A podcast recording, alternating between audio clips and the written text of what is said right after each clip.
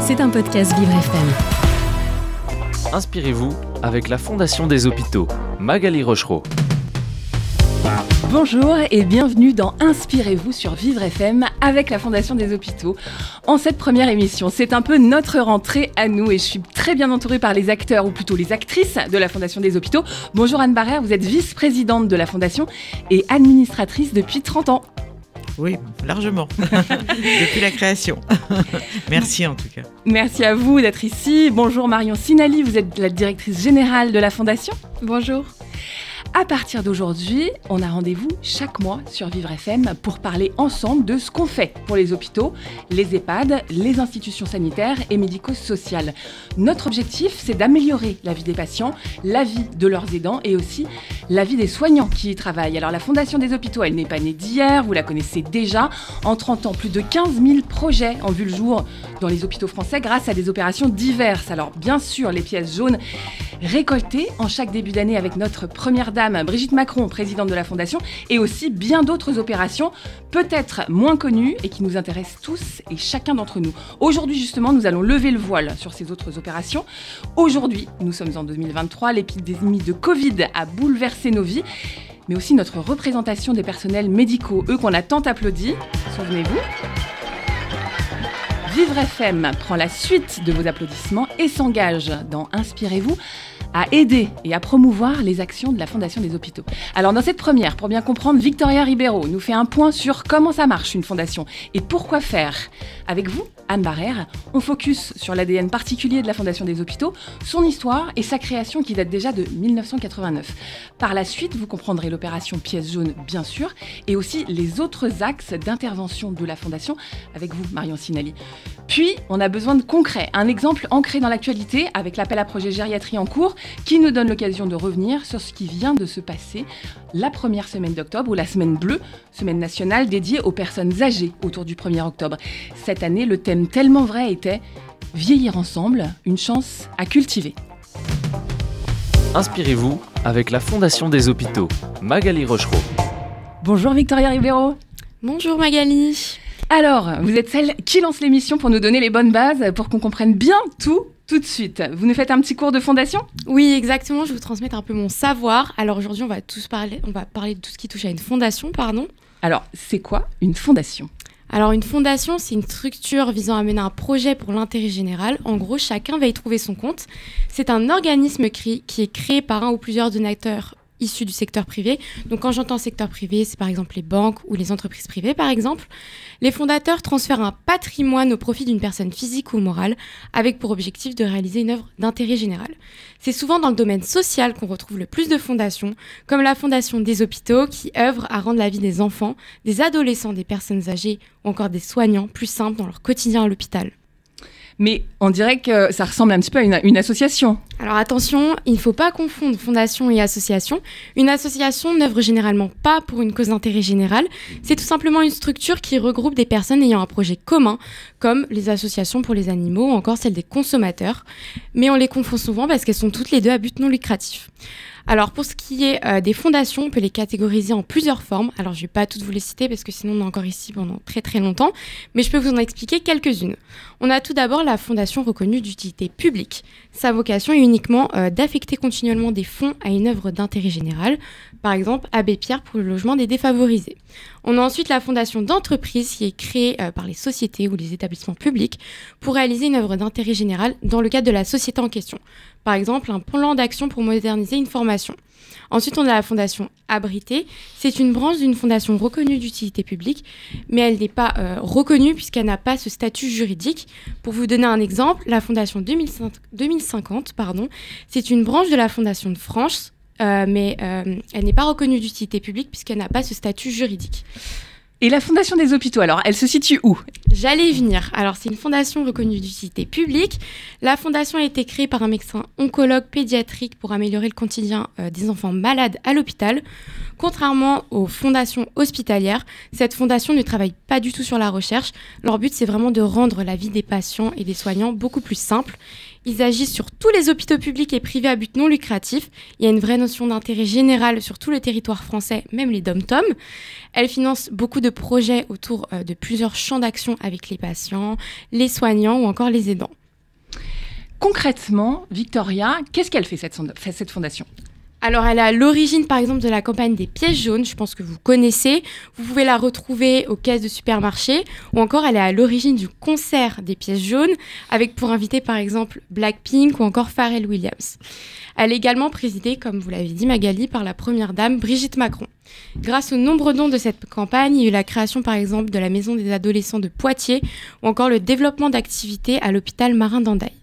Et par exemple, comme j'ai dit euh, auparavant, il y a eu plusieurs euh, appels à projets pour les soignants.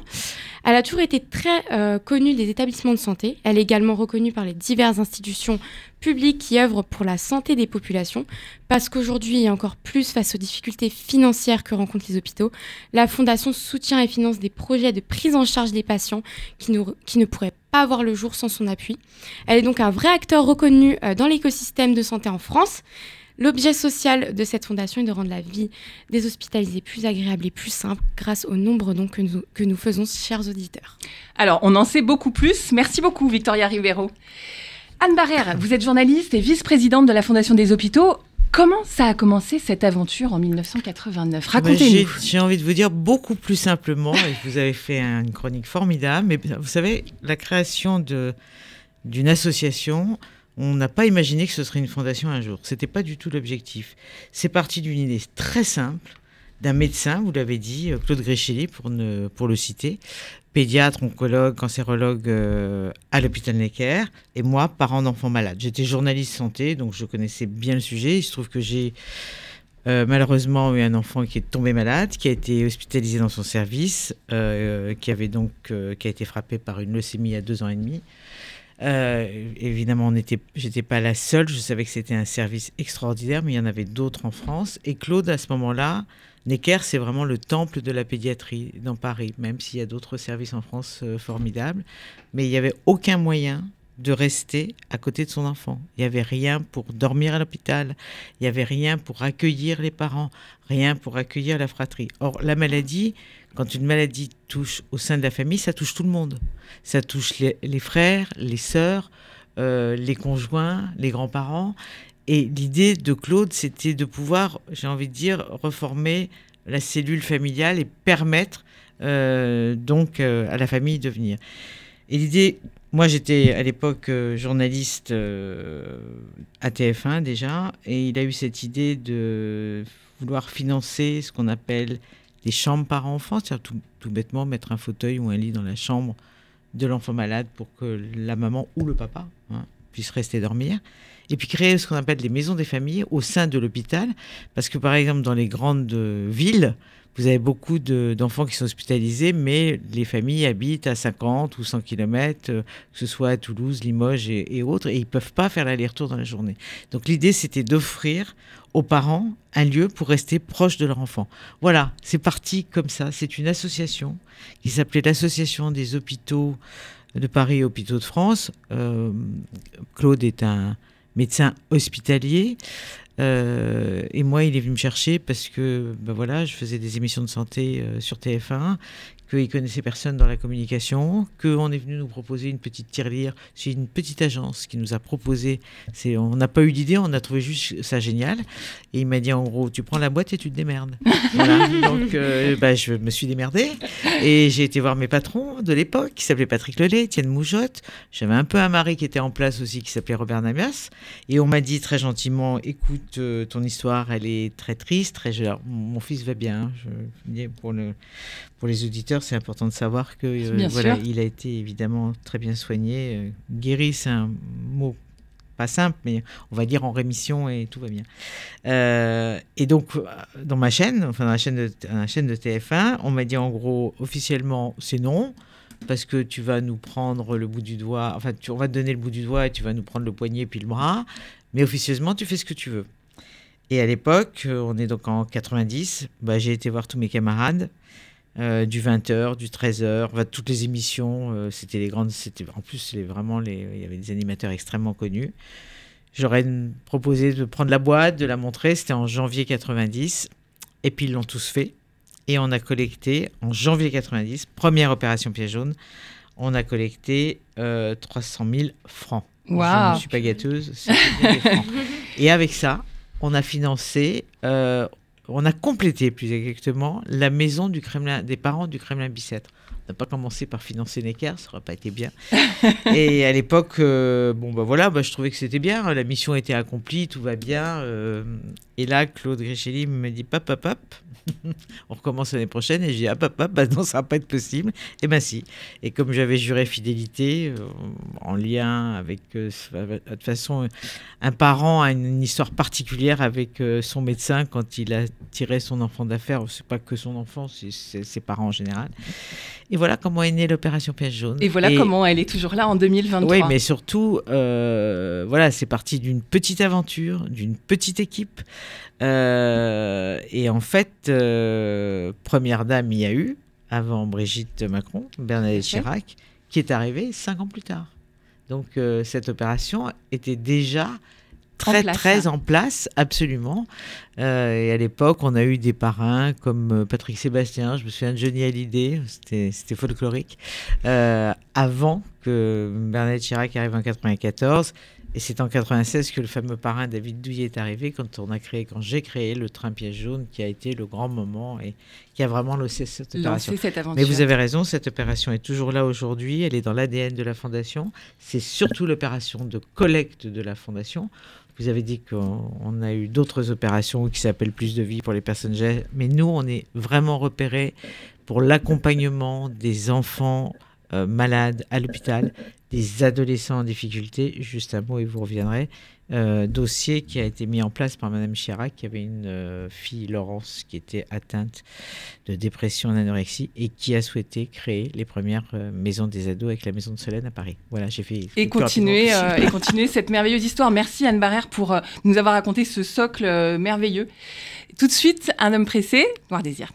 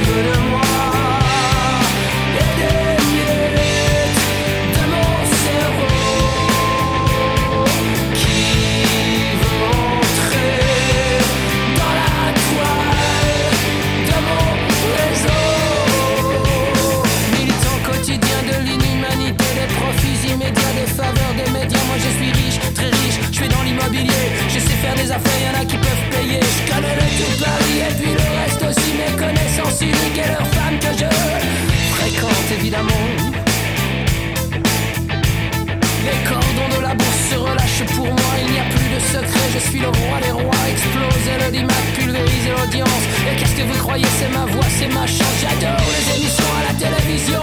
Pas le temps de regarder, mais c'est moi qui les fais. On crache la nourriture à ses yeux affamés. Vous voyez qu'ils demandent, nous les savons avides de notre pourriture.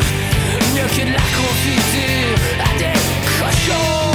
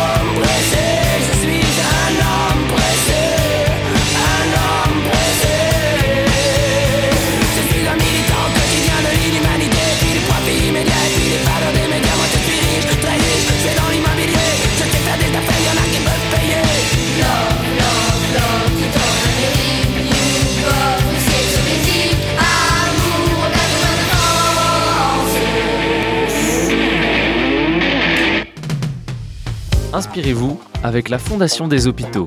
Magali Rochereau. Anne Barrère, vice-présidente, et Marion Sinelli, directrice générale de la Fondation, m'entourent et nous avons terriblement à cœur de vous expliquer le plan d'action de la Fondation. Anne Barrère, la plus grosse opération, celle que nous connaissons tous, c'est la collecte des pièces jaunes pour les enfants, dont vous nous avez déjà raconté l'origine au début de l'émission. Ça a lieu chaque début d'année. Comment ça marche? Alors comment ça marche? C'est une opération qui, était, qui est basée sur quelque chose d'assez simple, qui était donc de collecter la petite monnaie et de les mettre dans des tirelires. Des petites boîtes, vous nous avez dit, c'est voilà. ça? euh, donc elles ont eu euh, différents égéries. Elles ont eu le petit Nicolas, Lucrèce. Maintenant c'est une jolie pièce jaune avec une cape. Enfin bon, c'est très chouette. Euh, donc ça, ces petites tirelires, on va les... En fait, nos gros partenaires, ce sont La Poste. Donc c'est dans les bureaux de poste qu'on va chercher ces tirelires.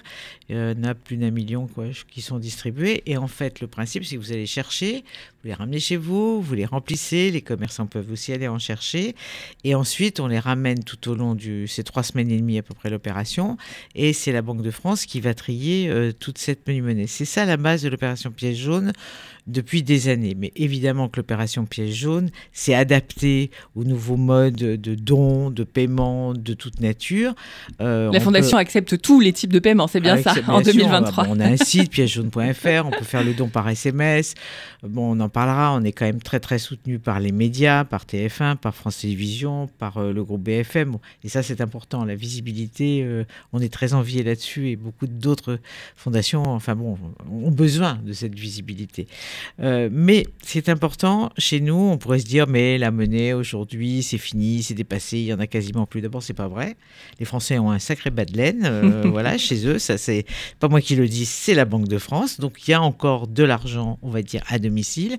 Et puis, la menu monnaie, euh, c'est une opération, en fait, qui a été créée pour les enfants bien portants à destination de leurs petits camarades malades. Donc les enfants, bah, le premier rachat qu'ils vont faire, c'est à la boulangerie du coin, c'est s'acheter un pain au chocolat, un croissant. Donc les parents, on l'a tous fait, on donne un petit peu d'argent, puis tu vas, tu vas acheter ton et puis il reste un peu de monnaie, on peut le mettre dans la tirelire. Donc voilà, c'est vraiment l'ADN de, de l'opération Piège jaune. C'est quelque vu- chose dans le quotidien des familles qui marche très bien, c'est ce que vous voulez dire, bah ça? oui, parce que vous le mettez d'ailleurs dans l'entrée toute l'année comme un vide-poche, euh, cette tirelire, ou autre chose, peut prendre n'importe quel euh, contenant. hein. Euh, pendant le Covid, comme on n'a pas fait de tirelire, on avait demandé aux gens de fabriquer leur propre tirelire. Alors on a eu droit à des pots de verre, à des boîtes de Kleenex, tout ce que vous voulez. tout ça pour vous dire que pendant deux ans, cette tirelire, pour des raisons, euh, on l'a dit, de Covid, euh, n'était pas distribuée et on l'a tout à fait ressenti. Donc c'est très très important et la collecte cette année, en règle générale, Marion me le précisait dans l'oreille tout à l'heure, a été majorée de 35%. Enfin, en gros, euh, les dernières années, on était autour de 4 millions, l'année- on était autour de 6 millions. Les chiffres, c'est toujours, voilà, faut faire toujours un peu attention, mais c'est des sommes très très importantes. Quand vous voyez aujourd'hui la difficulté dans laquelle sont les Français, je veux dire, pour des Français, 10 centimes, 20 centimes, c'est très très important. Donc le fait de nous les donner, moi je trouve que c'est un cadeau de la vie. Donc c'est pour ça que c'est important que cette opération reste à cette mesure, parce qu'elle est populaire. Tout le monde, à un moment même donné 3 cent- 2 centimes, je dis n'importe quoi, le fait de donner. Et puis quand la tirelire elle est remplie, on ne sait pas ce qu'on a mis dedans. Donc c'est plutôt sympathique. Et je vous assure que ça fait des sommes très. C'est à peu près 11 euros la moyenne quand la tirelire est remplie, on va dire, aux deux tiers. Donc c'est beaucoup d'argent. Et nous, ça nous permet de financer bah, de nombreuses maisons des parents, des maisons des ados. J'allais vous demander justement en 2023 euh, euh, à quoi servent les fonds récoltés justement là? Alors, les fonds servent euh, vraiment toujours pour nos projets euh, importants, que sont les maisons des familles. Il y en a environ, Marion, 70. Euh, bon, voilà, je suis toujours un peu... Elle est plus précise que moi sur les chiffres. Les maisons des ados, je sais qu'il y en a 124, on a cofinancé, enfin pas financé, on va dire pas loin d'une centaine. Euh, nous, euh, on a financé près de 3000 chambres par enfant. On est présent dans plus de 450 hôpitaux en France, publics, euh, à, privés, à but, euh, voilà. C'est beaucoup, 400. Ça veut dire qu'on est présent dans des petites villes, voire des gros bourgs, dans des grandes villes. L'opération pièce jaune, euh, je veux dire, on est vraiment présent partout. Et on répond à une demande, je crois que vous l'avez dit en début, en fait, on finance ce que l'hôpital ne peut plus payer aujourd'hui et ne peut plus payer depuis plus de 30 ans. C'est-à-dire euh, bah, tout ce qui fait et qui améliore Le confort. la vie, le confort, la vie au quotidien. Euh, mais ça va de, j'ai envie de dire, de fresques sur les murs, ça peut paraître euh, anecdotique, mais je vous assure, quand on peint un couloir pour aller à une salle d'op et que votre petit enfant, il va avoir des grosses tortues, des, des trucs un peu sympathiques, on va lui mettre un casque sur les oreilles avec de la musique, bah, ça change tout. Il arrive en salle d'op, il est super détendu. Mais on finance, euh, je sais pas, l'école à l'hôpital, euh, des ordinateurs. Marion, vas-y, des complète. activités, Parce des que séjours, euh, Ouais. voilà. Et effectivement, pour parler chiffres, mais Ouais. je trouve que c'est important. Piège jaune, depuis le début, c'est plus de 9700 projets financés pour plus de 111 millions d'euros. Donc c'est vraiment des sommes euh, extrêmement importantes pour l'hôpital. Et, euh, et effectivement, les établissements nous reconnaissent vraiment dans l'appui et l'aide qu'on peut leur porter sur ces projets. Et pour compléter, c'est pas parce qu'on a collecté 111 millions qu'il faut arrêter de donner. Ah bah oui. Parce que ce que j'ai envie de dire, non mais ce que j'ai envie de dire, c'est que si piège jaune dure, c'est aussi un peu comme les restos. Ça dure parce qu'il y a une demande, parce que les hôpitaux ont des demandes, parce que malheureusement des enfants malades, il y en aura toujours, des parents dans la souffrance, il y en aura toujours. Donc les demandes ne s'arrêtent jamais. Donc on Et- continue à donner, Voilà. on continue l'opération qui marche très bien. On accueille justement un auditeur. Bonjour Fabien, vous avez une question sur l'opération pièce jaune? Oui, bonjour. Euh, je me demandais en 2023, à l'heure de la digitalisation, pourquoi cette opération pièce jaune? Qu'est-ce qui fait que ça marche encore? Oui, vous avez déjà un petit peu répondu Anne Barrière sur la digitalisation, mais euh, on vous écoute. Qu'est-ce qui fait que ça marche encore maintenant? Alors ça marche parce que c'est une des opérations les plus populaires. Euh, je vais dire dans l'ordre, d'abord en notoriété et puis aimée par les Français pour les raisons que j'ai pu citer auparavant. Mais en un, je crois que vous avez le Téléthon, en deux, les Restos du Cœur et nous on est en trois. Euh, Piège jaune fait partie, euh, j'ai envie de dire, euh, du patrimoine, de la solidarité. Elle est ancrée euh, chez les Français, tout simplement parce que ça touche les enfants malades. Moi je suis très très axée sur ça. Moi, je dis toujours, tous autant qu'on est, quand on a des enfants, entre la naissance et 15 ans, il ira une fois à l'hôpital. Alors, je vous rassure, pour de la bobologie, pour des choses pas graves du tout, même pour une heure, mais il passera par l'hôpital. Donc, ça concerne tout le monde. Ça nous concerne tous, Absolument. cette opération pièce jaune. Donc on continue à donner. Et on écoute maintenant Rise, Callum Scott sur Vivre FM. I've been staring at the coastline, thinking of every choice I've made to leave me here right now, standing on solid ground. And I've been hiding in the shadows,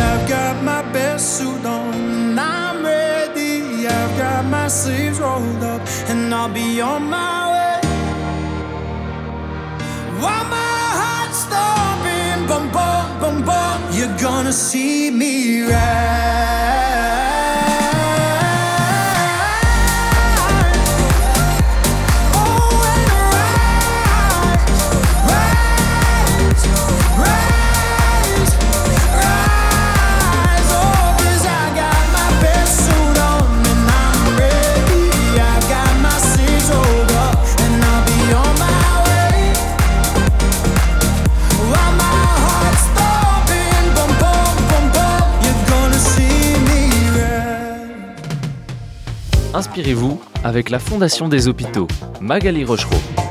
La Fondation des hôpitaux sur Vivre FM, inspirez-vous. L'opération pièce jaune, comme on vient de l'évoquer, c'est elle, mais pas seulement. Marion Sinali, vous êtes directrice générale de la Fondation. Aujourd'hui, on a envie de parler de toutes les autres cordes qu'on a accrochées à notre arc, aider les aidants, ceux qui accompagnent leurs proches malades contre vents et marées, et les soignants, évidemment, la pierre angulaire de notre système de santé. À la Fondation, on monte des projets en faveur de tout l'écosystème de l'hôpital. Donc, par exemple, Marion, l'aménagement matériel des services pour améliorer le quotidien. Là, on s'occupe de tout le monde, soignants, patients, aidants. Bah, alors déjà, on a trois publics cibles. Donc c'est les patients, les soignants, les aidants. Et dans les patients, c'est vraiment les personnes vulnérables, les enfants, les ados et les personnes âgées. Et effectivement, la fondation maintenant, elle s'est tellement développée euh, qu'il nous a fallu euh, nous doter d'un plan stratégique pour pouvoir euh, être assez lisible dans les axes d'intervention qu'on a. Et le premier axe d'intervention qui est un des, une, une, une, partie historique de ce que porte la Fondation, c'est l'aménagement euh, des services, l'aménagement matériel. Euh, et donc, que ça concerne à la fois euh, les enfants, les ados, les personnes âgées, mais également les soignants et leurs aidants. Alors, Anne nous expliquait justement la peinture, par exemple, d'un couloir d'hôpital. Est-ce que c'est ça que vous ça. entendez là-dedans? La Oui. construction d'une maison des familles, comme on en parlait tout à l'heure. C'est aussi l'aménagement, la construction d'une maison des adolescents, euh, par la création d'une antenne, etc. Pour nos personnes âgées, ben, c'est l'aménagement des EHPAD, la création de tiers-lieux. Là, c'est des choses qui, qui sont très en vogue en ce moment. Et puis pour nos soignants, ce sont la création des espaces soignants. Et alors, est-ce que vous avez un petit exemple justement euh, de- d'un hôpital qui, euh, en ce moment, euh, apporte justement un aménagement particulier à nous? Alors moi, je peux vous citer euh, en exemple quelque chose qui a été fait et qui, euh, m'a vraiment euh, énormément plu. C'est l'hôpital Trousseau qui a créé un- une unité de chirurgie ambulatoire pour les enfants et en fait qui a fait ce concept comme un voyage en avion. Donc les enfants se dirigent dans une salle d'embarquement, se dirigent ensuite pour prendre leur avion qui est en réalité la salle d'opération et à la sortie c'est une salle de réveil et là vous avez en fait des cocons il y a tout un aménagement. Vous avez l'impression d'être dans une, dans une classe business où les parents sont assis à côté de la, du cocon de sieste de l'enfant, dans lequel, en fait, c'est une vraie salle de réveil médicalisée. Mais c'est quelque chose de très coloré, de très apaisant. Les parents ont une petite tablette, ils peuvent brancher leur portable, travailler à côté de l'enfant. Voilà, sympa. et ben ça, c'est un aménagement qu'on a financé. Ce que je pourrais compléter, Marion, c'est que tous ces beaux projets, parce qu'on parlait des fresques sur les murs tout à l'heure pour aller à la salle d'op, les projets émanent des soignants. Exactement. Euh, c'est émane- c'est-à-dire que nous, on est là en appui. Nous, on a des axes stratégiques. Marion vient de- d'en parler, elle en reparlera. Mais nous, en fait, après, on lance un appel à projet pour qu'il n'y ait pas de, voilà, il y ait pas de, on nous accuse pas de favoriser tel ou tel hôpital. Mais les projets, ce sont vraiment les équipes soignantes. Et là, c'est l'équipe euh, bah, pédiatrique qui, qui, qui savent comment les enfants vont être dans ce service et qui ont réfléchi, j'imagine, avec les familles, avec le personnel. Donc c'est en ça que c'est intéressant. C'est de la qui co-construction. euh, C'est de la co-construction. C'est de la co-construction. Donc la Fondation soutient, comme vous avez dit, les familles qui entourent leurs proches, leurs enfants hospitalisés. La Fondation aussi a été reconnue pour son soutien actif du développement des activités qui amènent de la joie et de l'humanité dans le quotidien des patients. Ben oui, parce qu'en fait, euh, au quotidien, euh, à l'hôpital, quand on est sur des, des hospitalisations longues, mais aussi en EHPAD, on a besoin d'avoir euh, des activités qui nous sortent de l'ordinaire, avec des dispositifs quand même spécifiques, parce qu'on est sur des patients qui sont avec des pathologies. Et donc, nous, on est aussi là pour pouvoir soutenir, mais comme le dit Anne, c'est parce que ce sont les établissements qui nous ont fait ces demandes-là, mais soutenir des activités, ça peut être des sorties en catamaran pour des enfants malades du cancer, ça peut être des sorties au Puy du Fou. Je dis ça parce que des exemples concrets de personnes, de résidents d'EHPAD qui, euh, qui, euh, qui partent avec leur, euh, personnel, enfin les, soignants qui les accompagnent.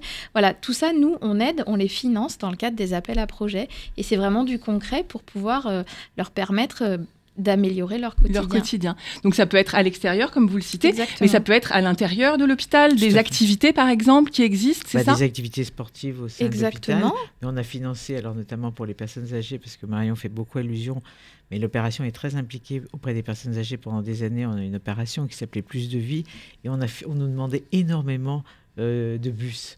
Euh, pour les EHPAD. C'était en gros, c'était pour emmener les personnes âgées. euh, ne serait-ce que les personnes âgées, elles adorent aller au cimetière voir le- leur euh, personne. C'était pour aller en ville faire une petite course.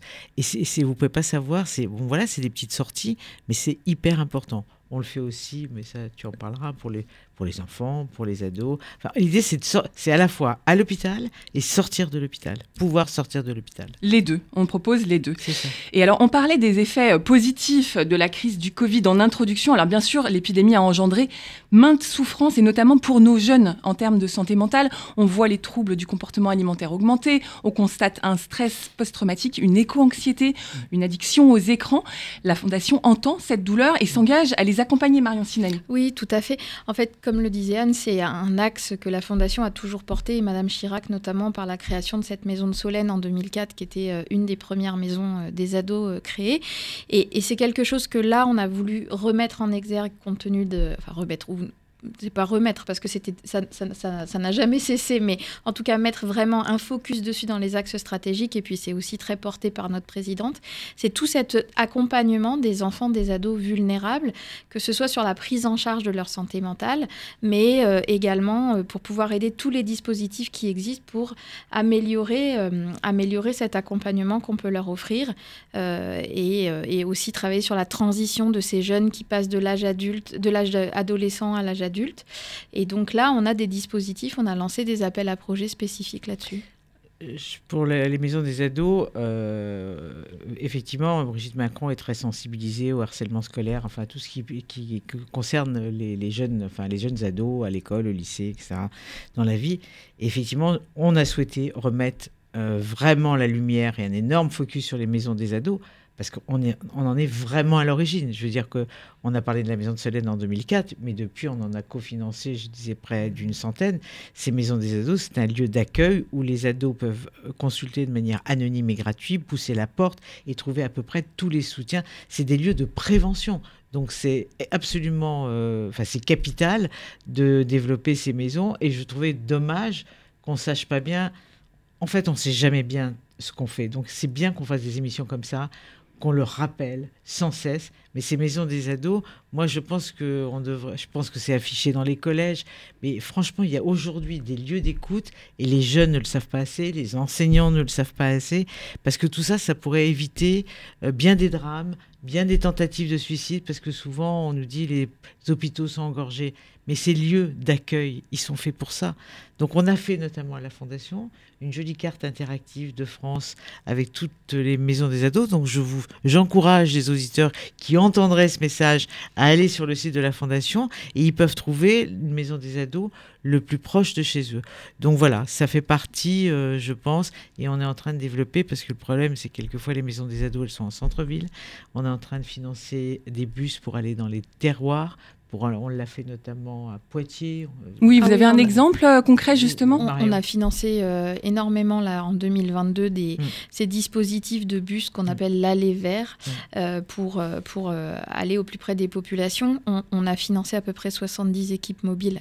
euh, sur l'ensemble du territoire. Mais typiquement, ces maisons des ados, euh, comme le disait Anne, c'est aussi l'ADN de la fondation, c'est monter un dispositif innovant qui à un moment donné va rentrer dans le droit commun. C'est-à-dire que ça a été créé, la maison de Solène en 2004, on a financé d'autres maisons des ados, et en 2012, le ministère de la Santé a lancé un cahier des charges pour dire, OK, maintenant on va mettre des maisons des ados, et il y en aura Partout. une par département. En fait, vous êtes à l'origine d'un Ah mais projet, complètement. euh, Mais d'ailleurs c'était déjà le cas euh, en Mm. 2004, hein, parce qu'en fait on a lancé cette maison de Solène euh, qui était extraordinaire. Mais moi l'idée à la fondation c'était on voulait faire plein de petites maisons de Solène. Euh, bon on avait la maison de Solène c'est 26 millions d'euros de construction, de parce qu'on on ne gère pas le Mais on a fait des petites maisons plus. euh, alors soit c'est du psychosocial, soit il y, en a il y a du soin.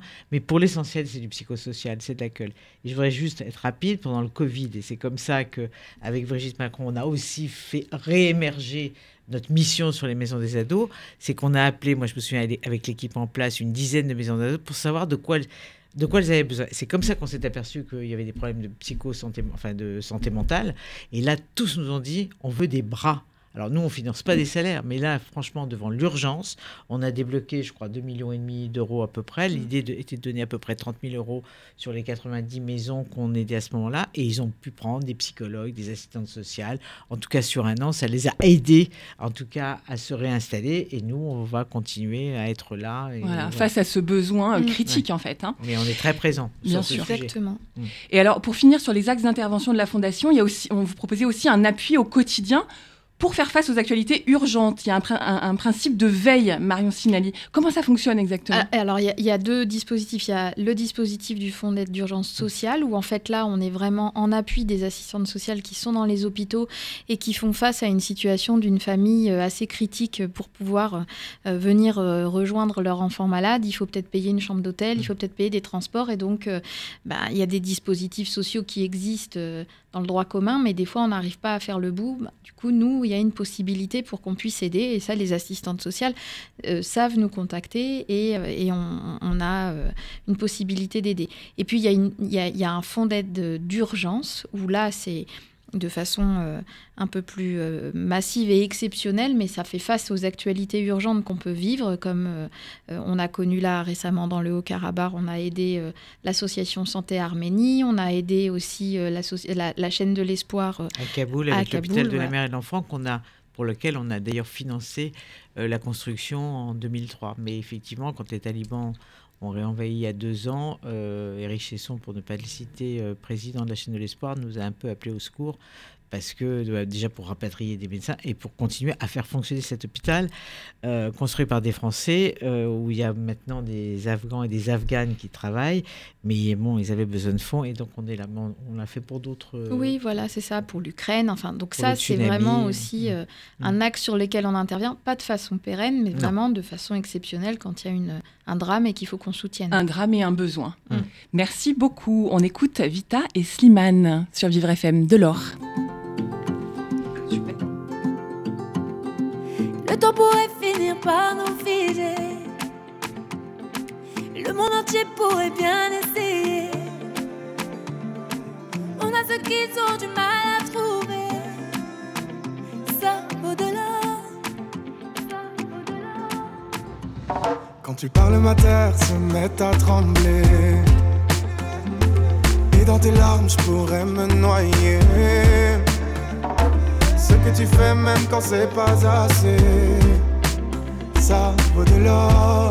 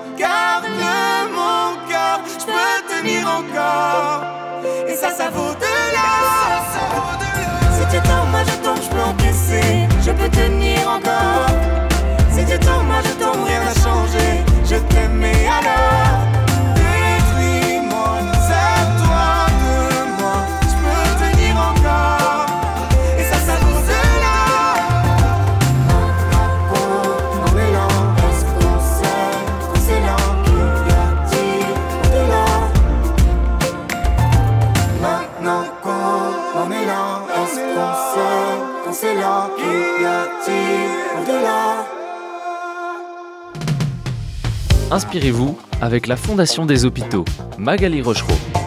Alors, on a évoqué énormément de projets qui se mettent en place au sein de notre fondation dans le but de faciliter la vie de tous les acteurs qui s'y retrouvent.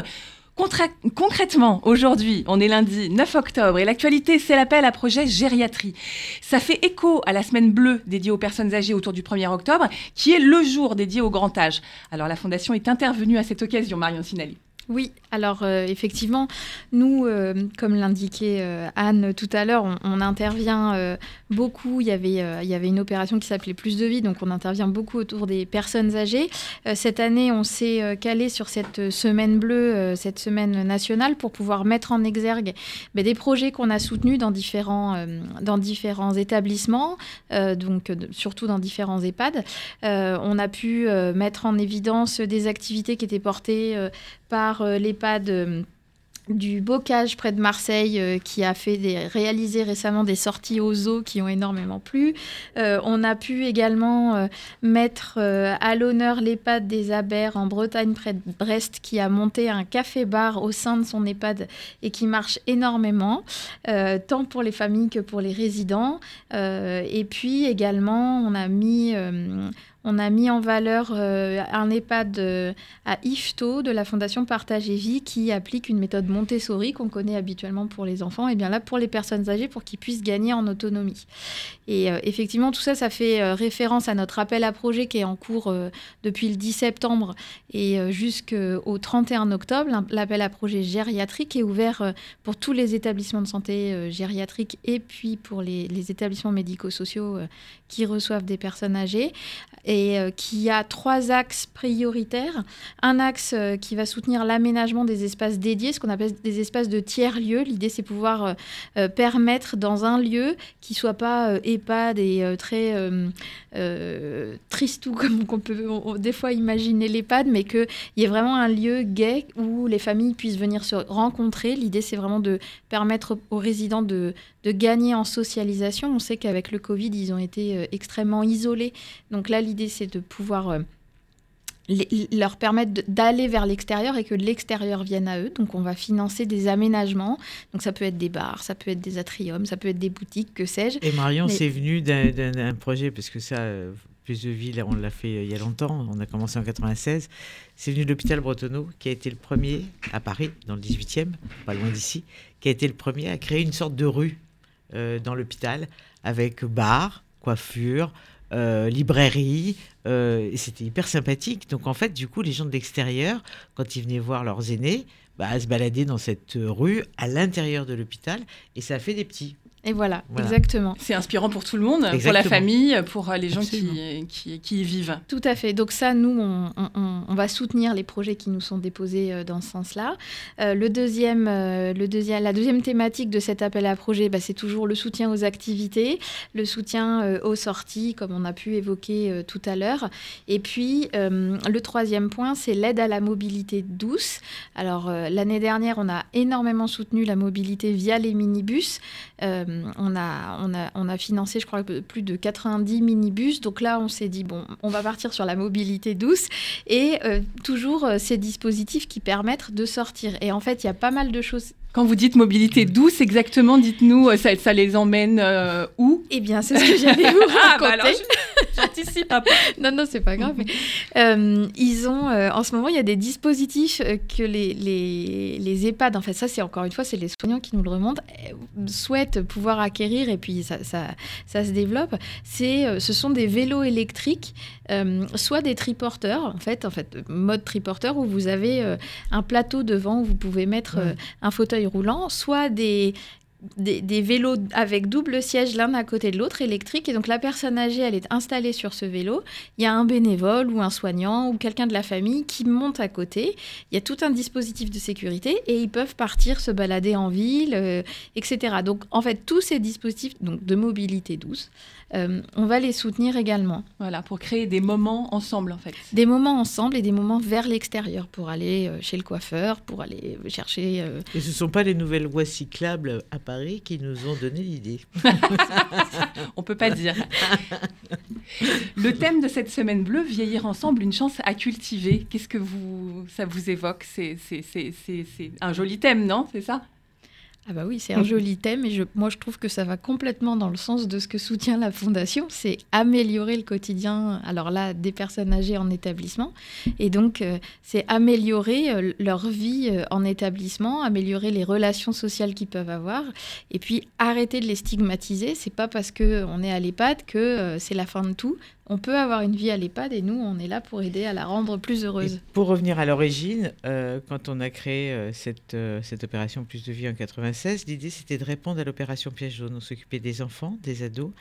Et on a souhaité à l'époque, enfin le, le, le bureau, le- la fondation et sa présidente de l'époque a souhaité qu'on s'intéresse à l'autre bout de la chaîne de la vie. Et on a commencé par financer, moi j'aimais bien l'idée, des espaces tendresse, ça s'appelait comme ça, dans les EHPAD, dans les hôpitaux. L'idée, c'était de créer des salons d'accueil pour que les personnes âgées qui étaient en institution puissent accueillir leurs petits-enfants dans un salon quand même un peu plus joli qu'une chambre. euh, Enfin, vous voyez, dans les, c'est triste, quoi. Donc l'idée, c'est voilà, ces lieux s'appelaient des espaces tendresse. Ça s'appelle plus comme ça, mais je trouve que c'était une jolie formule et ça plaisait beaucoup et on en a financé beaucoup. Voilà, parce que quand même, euh, vieillir, on peut dire que c'est une chance, quand même, Mm. n'est-ce pas Mm. et, et alors, euh, un deuxième appel à projet est également en cours pour les soignants, soignants qui seront le thème de notre prochaine émission du 23 octobre. Et ça va concerner les espaces, justement, des soignants, les programmes lancés pendant l'épidémie du Covid. Et on attend différents invités pour nous en parler. Aujourd'hui, c'est déjà la fin de notre première, mesdames. Merci à vous de nous avoir suivis sur Vivre FM. Merci à Florian en régie. L'équipe de la Fondation des Hôpitaux et moi-même, on vous dit rendez-vous le 23 octobre à 14h pour continuer ce travail essentiel, parler des hôpitaux et parler de leurs besoins. Ne manquez pas ce prochain épisode à l'occasion de la sortie du rapport de la santé des soignants. On les aime, nos soignants, on les entoure et on se rassemble autour d'eux. À partir de l'émission prochaine, on vous propose de suivre particulièrement le service d'addictologie adolescent de l'hôpital Paul Brousse à Villejuif. Et ça sera notre fil rouge, l'évolution de ce projet à chaque émission, et à chaque émission pour constater les avancées et vous inspirer. Merci Anne Barrère. Merci beaucoup. Merci de nous- de nous accueillir. Merci Marion Sinali. Merci à vous. C'était un podcast Vivre FM. Si vous avez apprécié ce programme, n'hésitez pas à vous abonner.